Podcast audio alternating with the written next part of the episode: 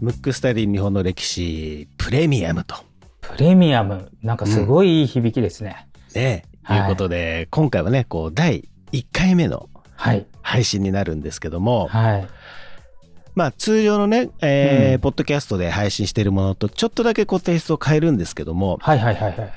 広瀬さん、今回のうん。方向性は、方向性は、あ、これあれですね。なんかちょっといつもと口ぶりが違いますね。そうなんです。うんいや、あのね、方向性ははい。中国のうん。始皇帝の付近うん。で、木か置くべしっていう言葉があるのね。はい、はい。ちょっとそれにまつつわる話をしたいなと。なるほど。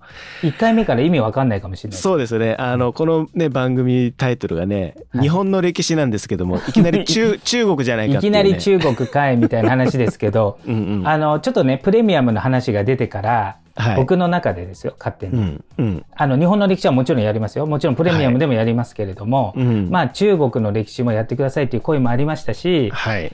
まあ中国の歴史どころかもうん。う、いろんなことをちょっと皆さんに、この話はいいんじゃないかっていうネタがあったら、うんぜひやってみたいなと思って、はいそれをプレミアムならではで、ちょっとやりたいなと。うんだから場合によっては日本、歴史じゃないことも、皆さんにちょっとこれを言いたいみたいなことがあればなるかもしれないぐらい、はい。ちょっとね、多面的にいきたいなっていう。うん。のがありますそうなんですね。で、その意味も込めて、1回目からうんいきなり日本の歴史から外れました。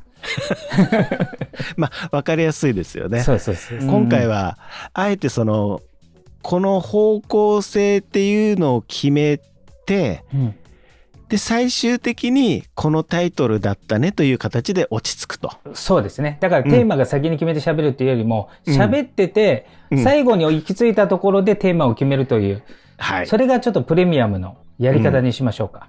はい。はいじゃあちょっとね、あのーこのスタイルで、うん。プレミアムということでね、あの、いそういったところも含めて楽しんでいただければなと。そうですね。はい、思いますので、じゃあ、この、じゃあちょっとね話してみますか？工程というか、はい期間奥べべしし。はい。